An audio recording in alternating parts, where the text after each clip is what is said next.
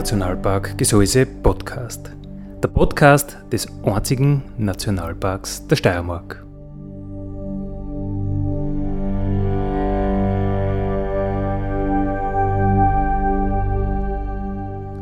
Alle zwei Wochen neu mit Themen aus dem Nationalpark Gesäuse und aus der Nationalparkregion. Daddy,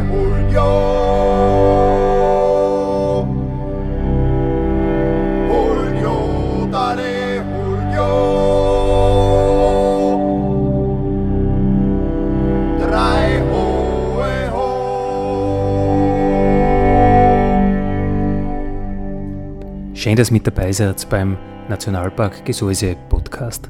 Andi Hollinger spricht.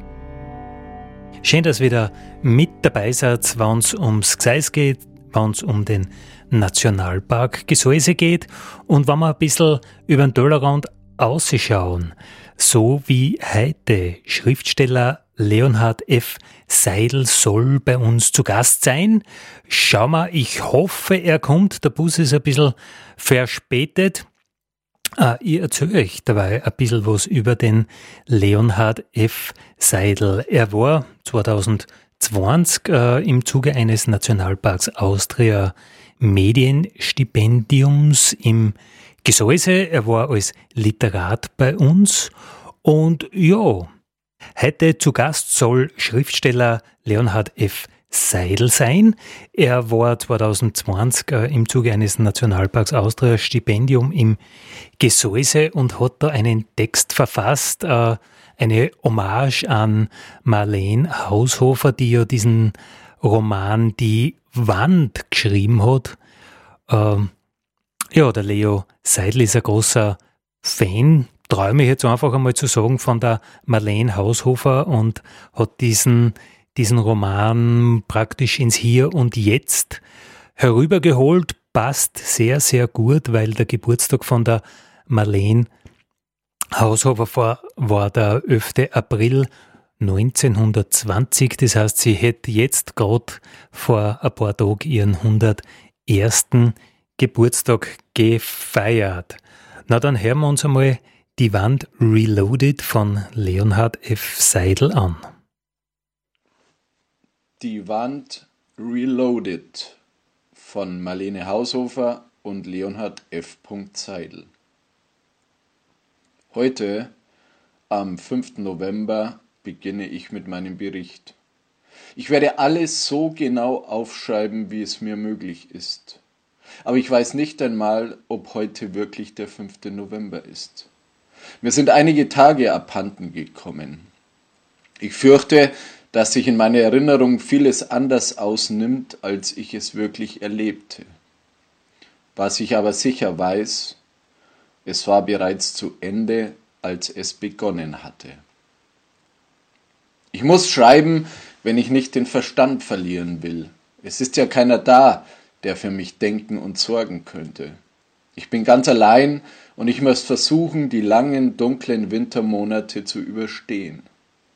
Ich rechne nicht damit, dass diese Aufzeichnungen jemals gefunden werden. Im Augenblick weiß ich nicht einmal, ob ich es wünsche. Ich sitze auf der überdachten Terrasse der Hüpflinger Alm, einer alten Jagdhütte im Nationalpark Gesäuse, in der ich eigentlich nur zwei Wochen als Stipendiat hätte verbringen sollen. An einem Holztisch, mit einer Kerze darauf, die ich erst entzünde, wenn die Dunkelheit mich nicht mehr lesen oder schreiben lässt. Wenn ich nicht in den Bergen oder im Nachbartal, im Nachbarkar, wie es hier heißt, unterwegs bin, um nach Menschen oder Tieren oder S-Bahn oder Nützlichem zu suchen und keine Reparatur oder Haushaltsarbeiten an oder in der Hütte zu verrichten habe, sitze ich hier, weil es viel heller ist als in der Alm, wo ich die kostbaren Kerzen aufbrauchen müsste. Hinter der Hütte schirmt mich eine steil aufragende schwarze Felswand vom Haselkar ab, von der Sonne, aber auch von Wind und Wetter. Wenn ich meinen Blick schweifen lasse, liegt da vor mir der lebende Berg, perfekt in seiner Gestalt, anmutig, fast graziös der zum Himmel geneigte Bergrücken, wie die wohlgeformte Beckenkuhle meiner Frau. von der ich mich jetzt auch noch räumlich entfernt habe durch die Wand im Tal. Anstelle meiner Hand füllt die Kuhle heute der milchig weiße Himmel aus, der das braun gefleckte, saftige Grün besonders in Szene setzt. Nebelfelsen wälzen sich über die auf einem Felsen vorgelagerte Fichte, schieben sich an ihr vorbei, legen sich über sie wie eine Haut. Unweit daneben, in einer schroffen Talsenke voll graubraunem Geröll, steigt der Nebel geisterhaft zerrissen auf. Je nachdem, was er vom Berg verdeckt, verändert der Berg sein Wesen. Legen die schroffen Steilhänge seine Felswunden frei, offenbart er mir seine Verletzlichkeit. Das Grün auf seinem Rücken, der Kuhle dagegen, wirkt derart fruchtbar auf mich, weckt und stillt zugleich meine Sehnsucht nach menschlicher Nähe durch die irrige Annahme, dass darauf immer noch Mensch und Tier leben könnten. Andi, der Mitarbeiter des Nationalparks, ein knurriger, aber humorvoller Typ, hatte uns vom Zug abgeholt und mit uns zusammen die Verpflegung für die nächste Woche eingekauft. In der Wochenmitte wollte er noch einmal nach uns sehen. Gab es hier doch weder Handynetz noch Internet. Dann war er noch einmal mit meiner Frau aufgebrochen, weil vermeintlich Zündhölzer fehlten, was glücklicherweise ein Irrtum gewesen war. Als sie am Abend nicht zurückkehrten, machte ich mir große Sorgen. Ich nahm die Landkarte in die Hand, wusste nicht einmal, wo ich mich genau befand. In der Dämmerung aufzubrechen war lebensgefährlich, ich könnte mir ein Bein brechen, verirren, verdursten, verhungern. Also heizte ich den Ofen, in dem das Feuer nach mehreren Versuchen und einer verrauchten Küche zu lodern und zu knacksen begann und eine wohlige Wärme verbreitete.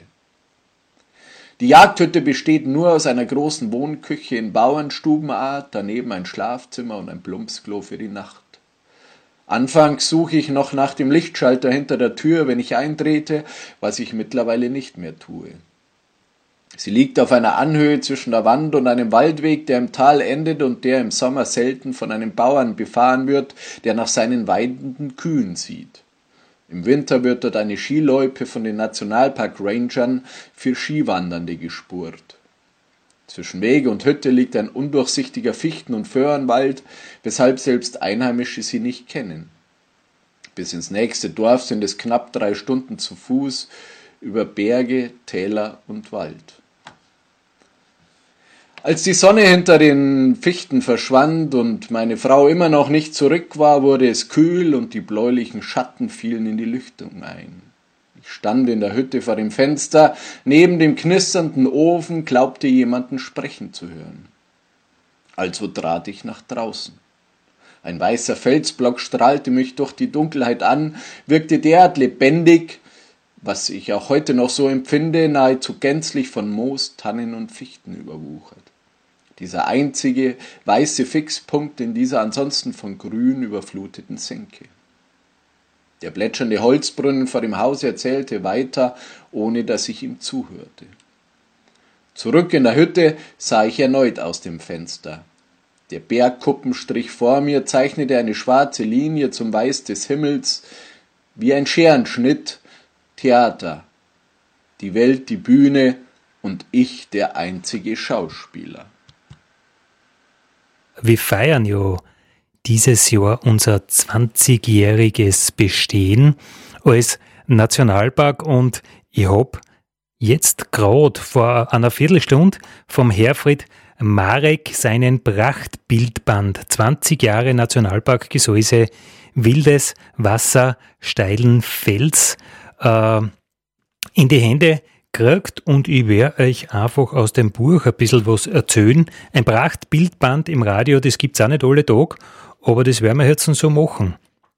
Wenn ich das Buch aufschlage, äh, der Plan war ja einfach alles, was den Nationalpark Gesäuse ausmacht, äh, in, ja, in einen Bildband einzupacken, das Besondere, die Quintessenz ein bisschen äh, außer zu kondensieren, es fängt an mit einem Vorwort vom Chef, vom Herbert Wölger und auch vom Direktor der Steiermärkischen Landesforste, vom Andreas Holzinger. Und wenn ich da so in das Buch eine Plattel. Naja, was man zuerst einmal wissen muss, ist überhaupt einmal, wo ist die geografische Lage. Also der Nationalpark Gesäuse liegt im Einstal. So weit hätten es wahrscheinlich schon die meisten verortet. Aber wenn man jetzt ganz genau schaut, wo fängt der an, wo hört der auf, wie groß ist eigentlich die Fläche? Also wir sind ungefähr ähm, 12.000 Hektar groß, ähm, fängt beim Gseis Eingang an. Also nicht weiter in den Ortschaften, Atmund gehört nicht dazu, Wein gehört nicht dazu, sondern wirklich der Gseis-Eingang, der ja ein ganz besonderes Naturspektakel ist, weil davor ist die Eins praktisch ein broades Trogtal, Gletscher geformt und beim Gseis-Eingang ist es ein ganz scharfes V-Tal, also der Gletscher hat da einfach nicht durchpasst und genau bei dem Naturspektakel äh, fängt der Nationalpark Gesäuse an und geht dann bis knapp vor Hieflau in etwa bis zur Scheibenfischerbrücken umfasst äh, den Burgstadtstock, den Reichenstock und die Hochtorgruppe. Eine Frage, die ganz oft wieder äh, gestellt wird, welche Schutzhütten sind eigentlich im Nationalpark? Ja, nördlich der Enns das Buchsteinhaus, südlich der Enns die Enstaler Hitten, völlig falsch, nördlich der Enns ist Burgsteinhaus und die Enstaler Hitten, südlich der Enns die Heidelkör Hitten und die Hesshütte. Der Nationalpark selber ist unterteilt in einer Kernzone, wo praktisch kein Management erfolgt und in eine Bewahrungszone, die Allmann, die Managementflächen kehren da dazu. Wir schauen uns das Buch an vom Herfried Marek, 20 Jahre Nationalpark Gesäuse, ein Prachtbildband, wildes Wasser, steiler Fels. Äh, wenn man das Titelbild anschaut, äh, ist es vielleicht gar nicht so ein klassisches Titelbild. Es ist es glänzt nicht von Superlativen, es sind keine Gipfel drauf. Es ist einfach ein ganz schönes äh, Landschaftsbild. Für die Insider, so ist verraten, ja, ich verrat's. Es ist im Xeng, also wenn du Richtung Heilquarhitten aufgehst, dieser brode Schotterstrom, dieser brode Schutzstrom, der sich da auserzieht von der Xeng Schorten ober bis ins Xeng, das ist praktisch das Titelbild von diesem Prachtbildband. Wir platteln ein bisschen ein.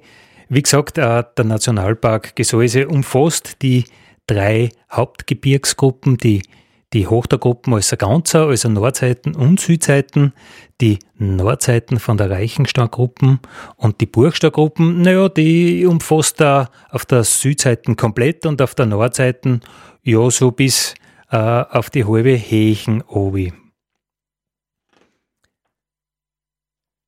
Äh, herrliche Aufnahmen von den Frühlingsblühern und dann kommt äh, also ein ganz typisches Spiegelungsbild, Gseisberg äh, in der Großmeierlocken.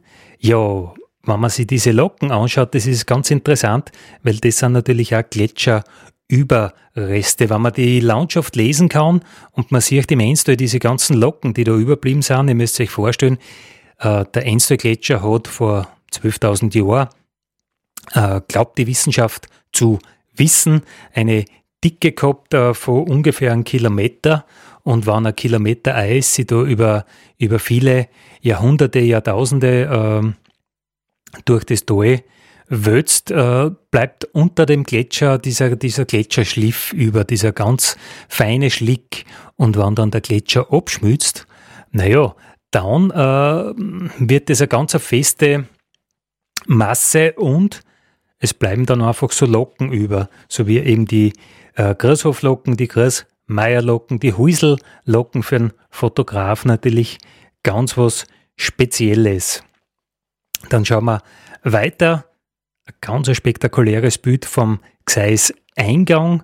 Wie gesagt, der Gseis Eingang ist ja, ist ja diese Wildwasserstrecken, ich weiß nicht, ob jeder das weiß, der Gseis-Eingang ist der äh, Flurbereich oder, oder, oder das Fleckerl Erde, wo halt das Gseis seinen Namen her hat. weil in einer alten Karten steht, im Gseis, also im Gesäuse, im Getöse, dort wo es am lautesten ist. Also dort ist das Gseis und dieser Begriff ist auf eine ganze Region übergangen.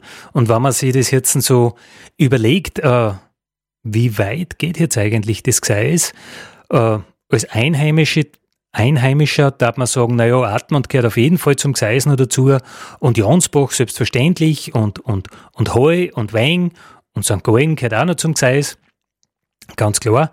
Äh, Gerade jetzt äh, mit dem heurigen Jahr, mit der Tourismusstrukturreform hat sich der Begriff Gesäuse aber noch viel weiter ausgebreitet, weil touristisch gibt es einen Zusammenschluss, wo jetzt ein Lierzen dazugehört, mit Weißenbach, mit äh, Sötztal, mit, mit, mit, mit, mit Rottenmaun, bis äh, Geishorn geht jetzt eigentlich der Tourismusverband Gesäuse. Also der Begriff ist eigentlich gar nicht so ganz klar geografisch äh, abgegrenzt, zu was wir Gseis sagen.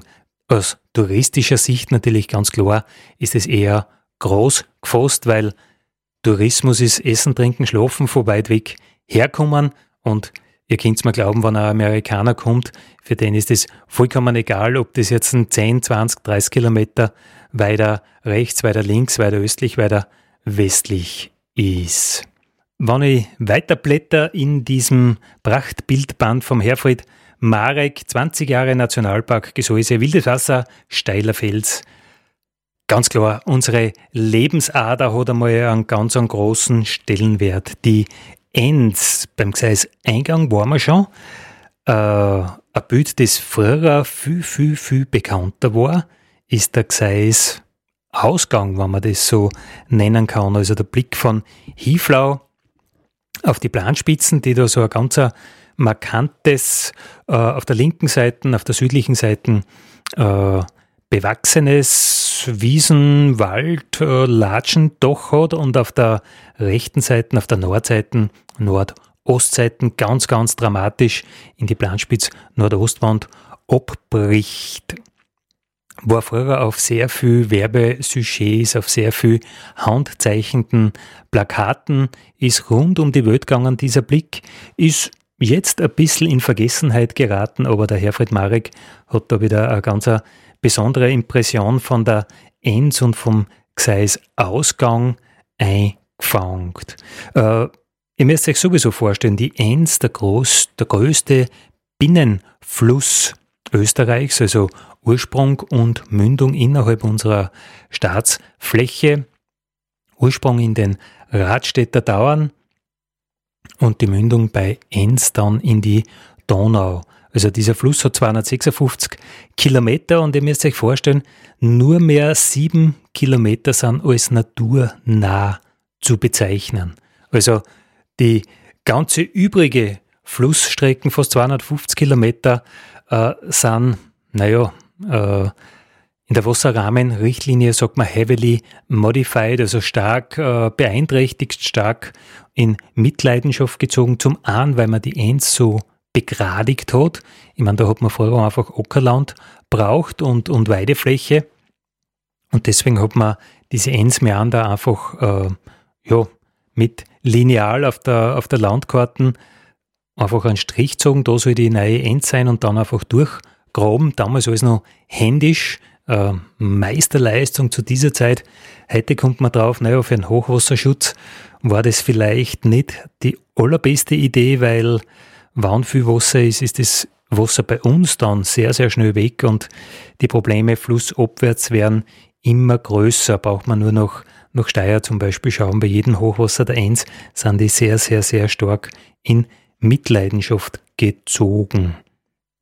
Ja, und darum haben wir mit der Eins äh, zum einen eine Riesenfreude, weil es einfach unser Rückgrat ist, das Rückgrat des Nationalparks Gesäuse, dort, wo die Welt nur in Ordnung ist.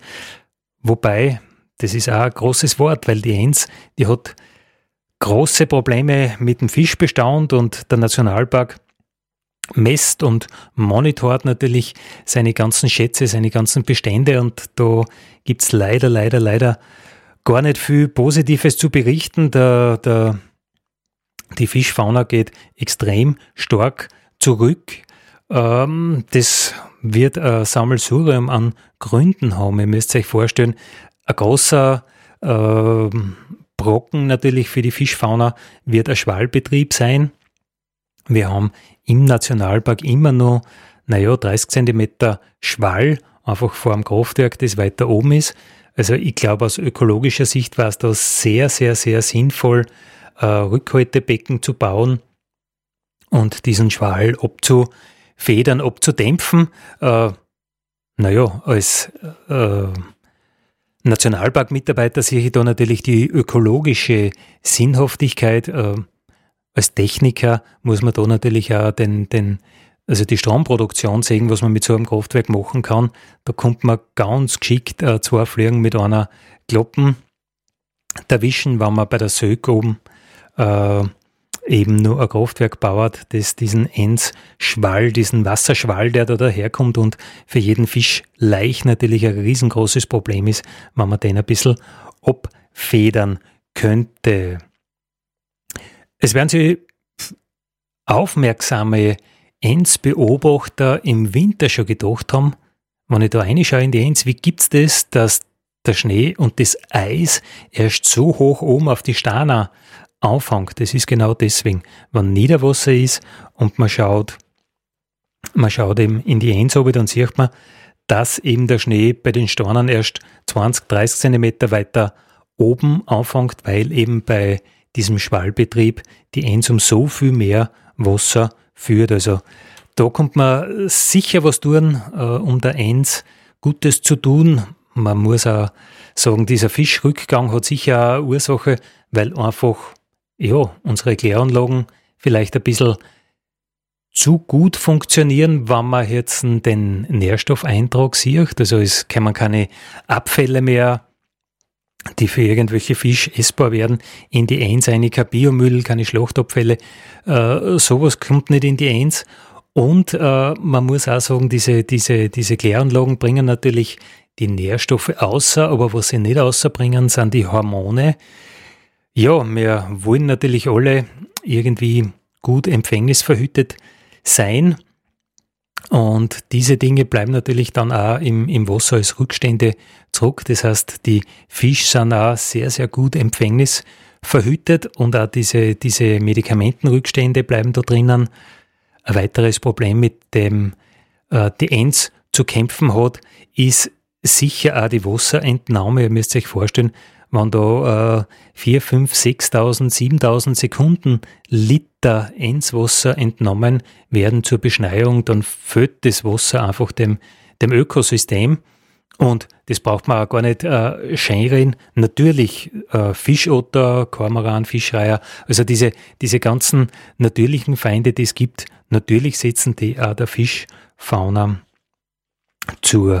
Also da hoffen wir in den nächsten Jahren, dass wir einfach einen ganz am breiten Schulterschluss zusammenbringen mit, mit, mit allen Beteiligten, die irgendwas dazu beitragen können, dass die Enso einfach wieder viel lebendiger wird, dass den Fischen in der Enso einfach wieder besser geht, weil der Nationalpark allein schafft es einfach nicht.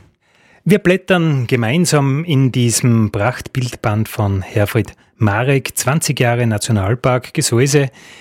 Die Enz hat ein sehr, sehr großes Kapitel am Anfang und ein ganz besonders tolles Bild, was da drinnen ist, äh, der Flussuferläufer beziehungsweise eine Paarung des Flussuferläufers.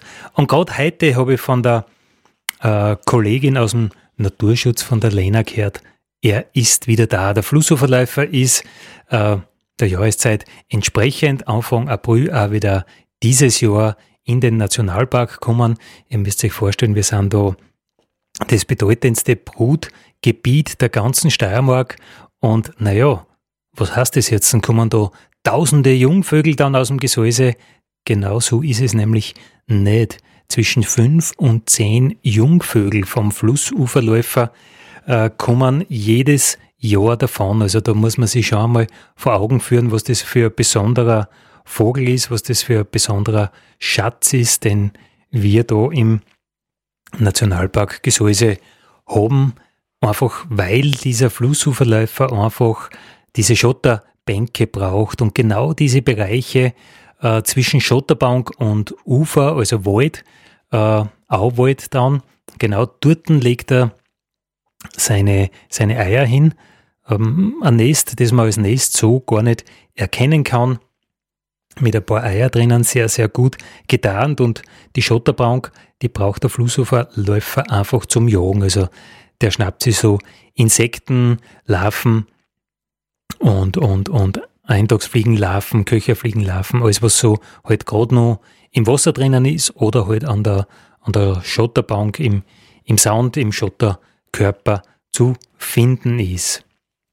Der Flussuferläufer ist, ist wirklich eine ganz große Besonderheit. Ihr müsst euch vorstellen, der äh, überwintert, naja, zumindest einmal an der Adria. Manche Exemplare fliegen sogar bis Südafrika. Also der schafft als Langstreckenzieher 10.000 Kilometer. Also ein kleines Vogel hat vielleicht die Größe von einer Amsel.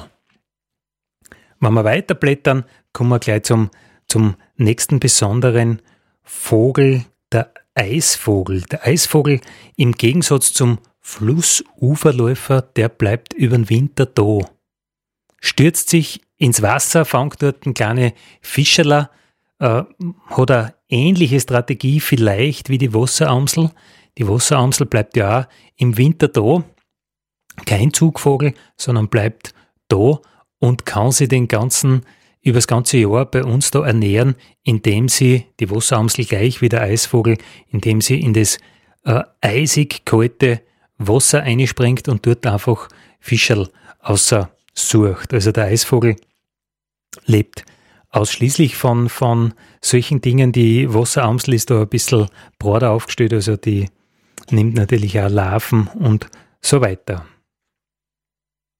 Wenn wir ein paar Seiten weiterblättern, sind wir bei einer wirklichen Rarität, bei einer Sensation. Also wir wollen ja eigentlich nicht von Superlativen sprechen, aber der Gesäuse Sternenhimmel ist schon sowas wie ein Superlativ.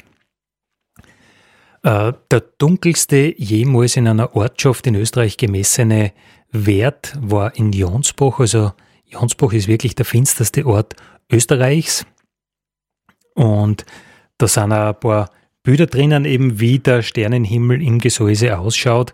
Der Nationalpark bietet ja da eine Vielzahl an Workshops an, wie man diesen Sternenhimmel auch praktisch auf Film oder viel leichter natürlich auf Chip bannen kann, wie man ein Foto davon machen kann. Milchstraßen mit freiem Auge sichtbar, 6000 Sterne mit freiem Auge sichtbar. Im Vergleich dazu, wenn ich in Wien stehe, auf der Maria-Hüfer-Straße, sehe ich, naja, äh, vielleicht ein paar Dutzend Sterne und im Gesäuse sehe ich mit dem freien Auge äh, 6000 Sterne. Im Winter haben wir natürlich die Sternbilder der Orion zum Beispiel ganz markant mit seinen, mit seinen äh, Gürtelsternen, was ich euch wirklich empfehlen kann, wenn ihr Milchstraßen fotografieren oder anschauen wollt, geht's aufs Buchsteinhaus. Im Herbst eher geht's auf die Enstaller Hitten, geht's aufs Atmonder Haus. Also da ist die Milchstraßen sehr, sehr oft sehr, wirklich sehr gut zu beobachten, weil die Milchstraßen im Wesentlichen äh, von Süd nach Nord oder von Nord nach Süd sich zieht. Wir blättern noch immer gemeinsam in diesem Buch vom Herfried Marek, Wildes Wasser, steiler Fels. Und wir sind jetzt irgendwo dazwischen. Wir sind im Wald, wir sind beim Totholz. Ein Nationalpark ist ja eine Fläche, wo nichts nichts entnommen werden soll. Also ein Nationalpark ist eine Fläche, die außer wirtschaftlicher Nutzung steht. Und jetzt schauen wir da in den Wald rein, der in diesen letzten 20 Jahren sich wirklich dramatisch umgebildet hat. Also da gibt es einfach viel, viel mehr Totholz, stehendes Totholz, liegendes Totholz ist alles in einem Wirtschaftswald. Und äh, dieses Totholz, das ist ja nur vom Namen her tot. In Wirklichkeit ist es unglaublich lebendig. Man sagt, tausend Orten kann er so ein Baum beherbergen, von dem Zeitpunkt an, von dem er abgestorben ist, bis er wirklich komplett zu Humus zerfallen ist. Und ja, der Herfried als äh, ja, Fotografen-Genie hat da einfach die verschiedenen Spechtorten alle festgehalten. Der Weißrückenspecht natürlich ganz was Besonderes. Habe ich selber noch nie gesehen. Den Grünspecht hat er auch super erwischt. Den, ja, den habe ich auch schon gesehen. Der ist ganz oft da herunten in der Wiesen, wo man eigentlich noch an Specht gar nicht Ausschau halten würde. Äh, ja, die, die skurrilsten Skulpturen von Baumleichen hat er da festgehalten, bis er dann aber zu den Urwald äh, kommt. Das ist eine ganz spannende Sache. Käfer zum Beispiel, die ansagen, naja, dieser Wald ist wahrscheinlich noch nie, wirklich noch nie seit der Eiszeit äh, genutzt worden.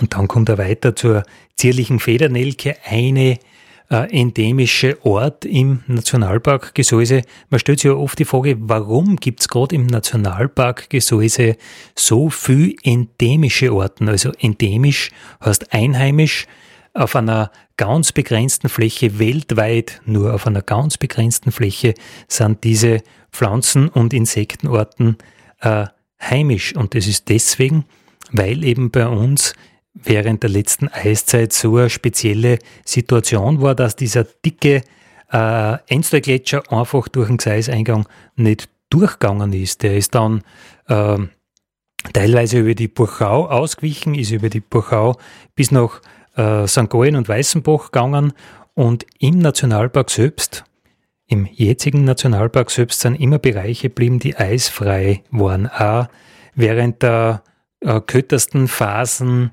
der Eiszeit. Und deswegen haben dort, weil es eben keine äh, komplette Auslöschung durchs Eis gegeben hat, gerade deswegen äh, sind eben dort diese Orten blieben und haben sie anders entwickelt.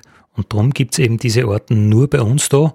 Weiter im Westen, weiter im Norden hat der Gletscher alles niederbügelt, das Leben ausgelöscht, gibt es nichts. Und weiter im Süden haben sie die Orten einfach anders entwickelt. Äh, unglaublich, wie schnell so eine Stunde Sendezeit vorbeigeht. Äh, aber ihr als Nationalpark-Fans, als Gesäuse-Fans, wisst jetzt, wo diese endemischen Orten herkommen. Daddy,